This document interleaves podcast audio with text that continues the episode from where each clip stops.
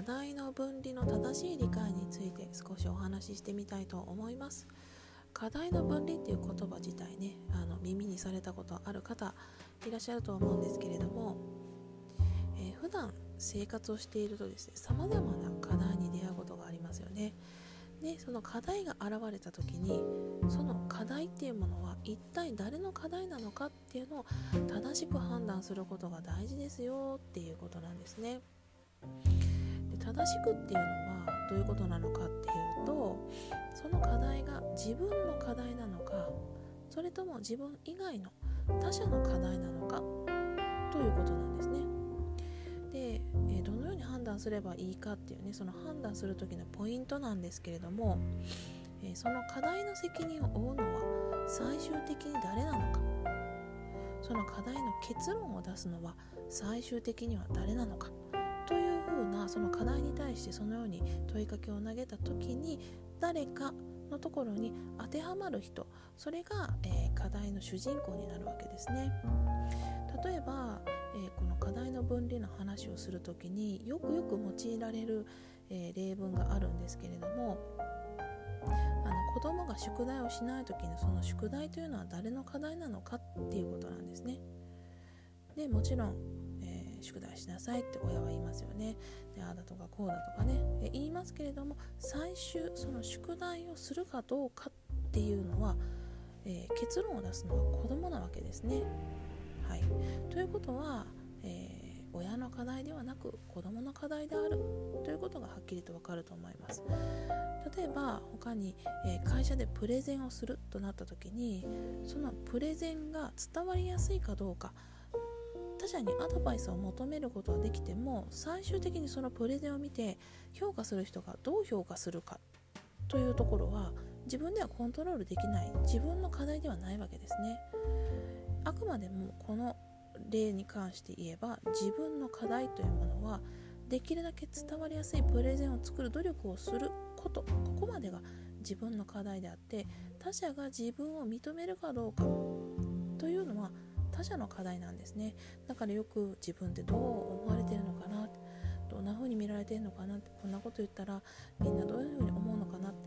それってコントロールできないわけですねそれを決めるのは他者だからですね。で他者の課題っていうものを解決するためには本当に時間がかかります。その上に自分でコントロールできない領域の場合がほとんどなのでできるだけお互いに相手の課題に踏み込まないにするっていうことがこの課題の分離では非常に重要に、えー、置かれていることですね。でまたですねこの他者の課題に介入しすぎるとどんなことがあるのかっていうとその自分自身がですね他者の名前な悩みを抱え込んでしまうっていう恐れがありますよね。でまた他者がその課題を解決することで得ることができただろう成長。それ自体も阻害してしまうことがあるかもしれませんよね。だから親が例えば子供に対して手取り足取り全部宿題をさせて提出させて先生から正しい評価をいただいたとしてもそれは本来本人がもらっている本当の評価ではないかもしれませんね。どこかで手取り足取りできなくなってしまう瞬間が出てきたらやはりどこかではその自分の課題っていうものにやっぱ直面する場面が出てくるんですね。でまあ、これだけですねたし、えーと、この課題の分離っていうものを意識していてもやはり他者と関わらずに生きていくっていうことはできないわけですねなので知らないうちに他者の課題に踏み込んでしまって、まあ、自分ではコントロールできないことに悩まされてしまってるっていうことが知らず知らずのうちにねそういうことが起きてしまっていることがあると思います。なので自分の課題っていうものを見極めて優先すること。でこれがですね最終的には回り回って他者も大切にすることにつながっているんですね。だから他者あのこの課題の分離ができていれば自分の課題であることをしっかりとできているのでもちろんお互いの共依存にならないっていうことや他人のせいにするっていうこと自体もなくなるわけですね。きちっとこれは自分の課題だと自分で理解できてるからですね、えー、誰々が注意してくれなかったから言ってくれなかったからとかっていう風に他人のせいにするっていうこともなくなるわけですね。ただし、えー、ここがですね今から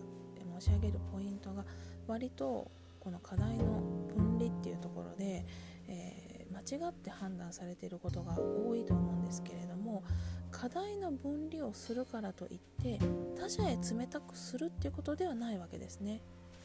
他者の悩みの責任を取るのは他者なんだけれどももちろん頼られればサポートしてアドバイスし見守るっていうことが非常に大事なんですね相手の選択を尊重して成長して乗り越えられるように見守ってあげるっていうことなんですね。なぜかというとこの課題の分離のもっと奥底にある大事な根底にある考え方っていうのは自分も含めた他者っていう共同体ですね。これは家族だったりとかもちろん友達とか先生とか、まあ、地域の人だったりとか自分を含めた他者ですね。の共同体がその全員で幸せを目指して課題の分離をするってていうことなんですね。この考えが根底にあるわけですね。